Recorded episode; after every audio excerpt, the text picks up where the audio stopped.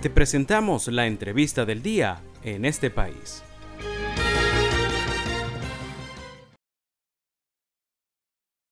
Y hoy en nuestra entrevista EEP vamos a estar conversando con la profesora Rusdeiva Agelvis. Ella es especialista en neuroeducación y neurodiversidad. Además es eh, directora del Centro Terapias del Desarrollo en la ciudad de Caracas. El día de hoy vamos a estar conversando sobre el trastorno de déficit de atención y también la dislexia, cómo influyen los niños y en este regreso a clases. Para comenzar, Rusdeiva, quisiera que definieras para nuestra audiencia qué es el trastorno por déficit de atención con hiperactividad y también qué es la dislexia.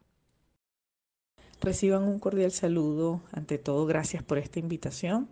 Y bueno, sí, ciertamente la dislexia y el déficit de atención pueden estar juntos. La dislexia es la dificultad del código fonológico del aprendizaje de la lectura y la escritura. Esto quiere decir que los niños con dislexia eh, presentan una dificultad en procesar ese signo. Y transformarlo en un sonido.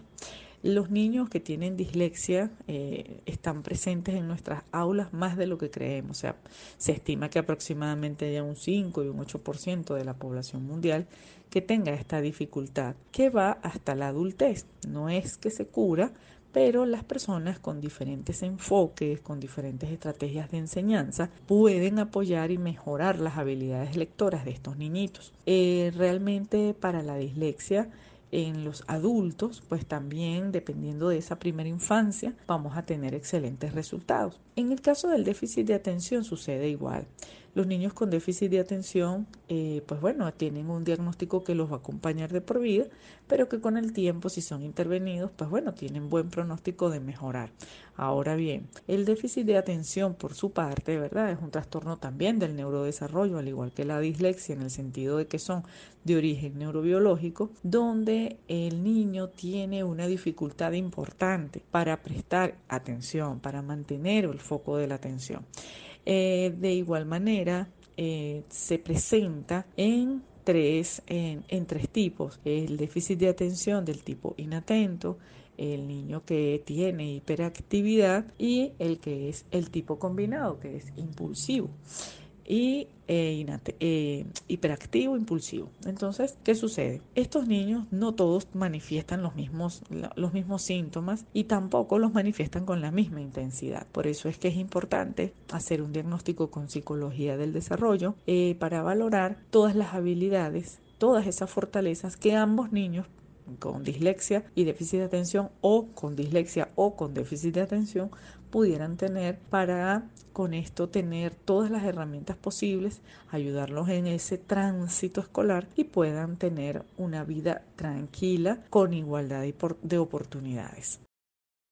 Rusdaiva, ¿cuáles son los signos, cuáles son las señales a los que padres y representantes deben estar atentos en un niño con trastorno de déficit de atención acompañado de dislexia? Siempre en el caso que un niño presenta trastorno por déficit de atención e hiperactividad, se realizan las adaptaciones curriculares por parte de la psicopedagoga y la maestra logra eh, que el niño ejecute sus actividades, más que todo de lectoescritura relacionadas a todo lo que es una mm, eh, fluidez al momento de leer, el tema de la comprensión lectora se trabaja un poco más porque sabemos que el niño es inatento y poco a poco pues este tipo de, problemas eh, tienen su solución. Eh, a mediano plazo, pero la tienen.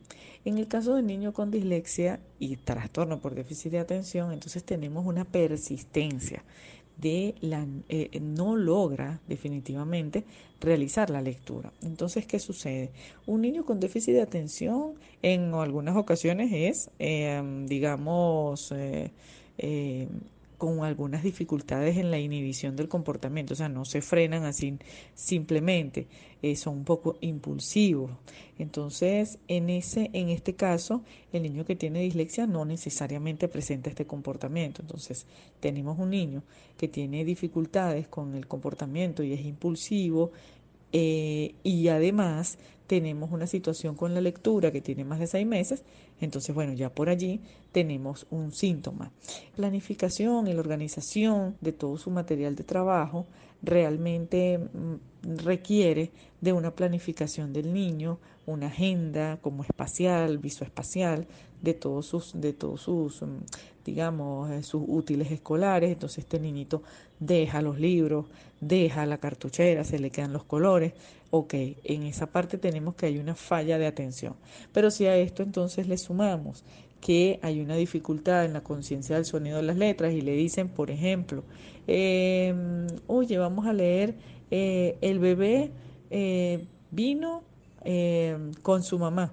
Y tú lo y se nota que está dificultosa la palabra el bebé porque son letras que suenan iguales eh, a la D, por ejemplo, y escribe el DD, entonces allí hay un signo de alarma porque es un niño que es inatento, eh, que es impulsivo y que además tiene una dificultad con la conciencia del sonido de las letras. E igual sucede con, por ejemplo, el tema de la memoria de trabajo, que es la manipulación de la información que has aprendido durante el día. Entonces, bueno, estabas inatento, no, no, no memorizaste gran cantidad de información. Entonces, si, si tenemos un niño que le estamos haciendo una pregunta, ¿qué dice aquí? Y se nota que está, aquí dice, aquí dice ma, pa, aquí dice ma, o sea, allí hay una dificultad en la memoria de trabajo para el código lector, para recuperar esa información de letras, de signos, de unión de palabras que estaba ya en su cerebro. No puede trabajar con eso. Entonces hay una presencia de la memoria de trabajo en dificultades, tanto en el niño con déficit de atención como en el que tiene dislexia, por ejemplo. ¿Qué implica para un niño con trastorno de déficit de atención el regreso a clases? Eh, sabemos que se aproxima y en este escenario que pueden hacer padres y representantes, además de los maestros que acompañan a cada niño. Definitivamente que es una gran preocupación el regreso a clases de un niño con dos, dos alteraciones de, este, de esta índole, pues porque a veces, eh, con todo respeto, a veces sucede que muchísimos maestros no saben qué es la dislexia o no saben qué es un TDAH. Entonces, claro, cuando el niño presenta los dos, imagínate, hay cierta cantidad de información que no manejan. Entonces, ¿qué sucede? Que el regreso a clases de un niño con trastorno por déficit de atención tiene que estar enfocado en, y centrado en intervenir ambas dificultades. Eh, toda la gama de estrategias escolares y curriculares que se hagan tiene que ser en base a esos dos diagnósticos. Entonces, eh, allí simplemente el apoyo se pide a su psicopedagogo tratante, así como a su psicólogo también. Entonces, la verdad es que es sumamente importante detectar a tiempo que estas dos alteraciones del neurodesarrollo están presentes para poder dar el tratamiento indicado a nivel terapéutico. Y para finalizar con nuestra entrevista, Rusdeiva, quisiera consultarte, ¿existe algún tratamiento o proceso para un niño con trastorno de déficit de atención y dislexia? Gracias a estos espacios realmente es que se ha dado visibilidad a la, a la aparición de estas alteraciones del neurodesarrollo. Realmente, pues bueno, un niño con déficit de atención y dislexia eh, requiere evidentemente la presencia y la vigilancia del control neuropediátrico, ¿ok? Eso es neurología infantil, es el especialista encargado en indicar suplementos que vayan de la mano a favorecer el funcionamiento cerebral del niño.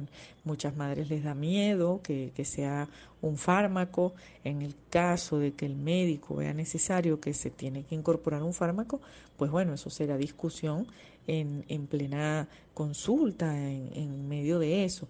Pero no siempre se trata de, de fármacos, a veces existen suplementos vitamínicos que el neuropediatra indica para el momento.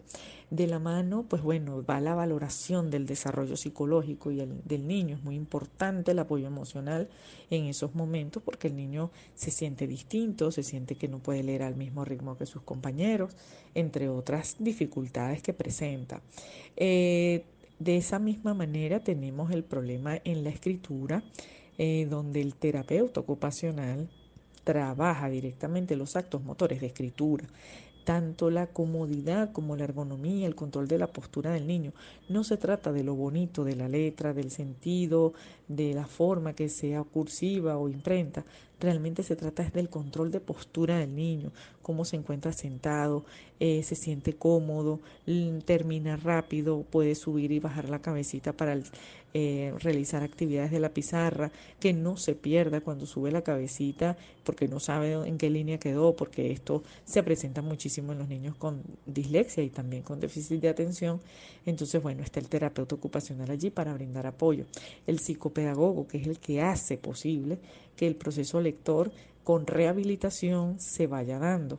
Entonces, en un principio, el, déficit de atención y la dislexia eh, son de base lingüística, por lo tanto, normalmente cuando el niño presenta estas dos alteraciones ya ha sido, ya asistido a terapia de lenguaje, porque como decía en el inicio, es una dificultad del código fonológico para la adquisición de la lectura. El código fonológico tiene que ver con todo lo que es el sonido de las letras, el cómo, cómo adquirir eh, una mejor fluidez y cómo manejar ese vocabulario que está ahí en nuestro cerebro. Entonces, allí el fonoaudiólogo, el terapeuta de lenguaje, juega un papel simplemente maravilloso para que estos procesos posteriores del psicopedagogo se den. Cuando un niño presenta alteraciones en el habla, aun cuando ya ha pasado una edad, digamos, seis años, cinco o seis años, entonces no hay problema, se puede incorporar perfectamente el terapeuta de lenguaje, el fonoaudiólogo, para brindar un aporte más a este grupo de especialistas que ya te acabo de nombrar.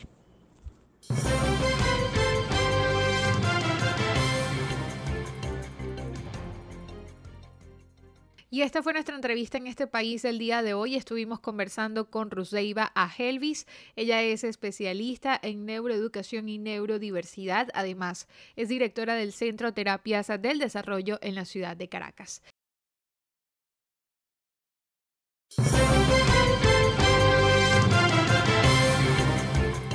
Esto fue la entrevista del día en este país.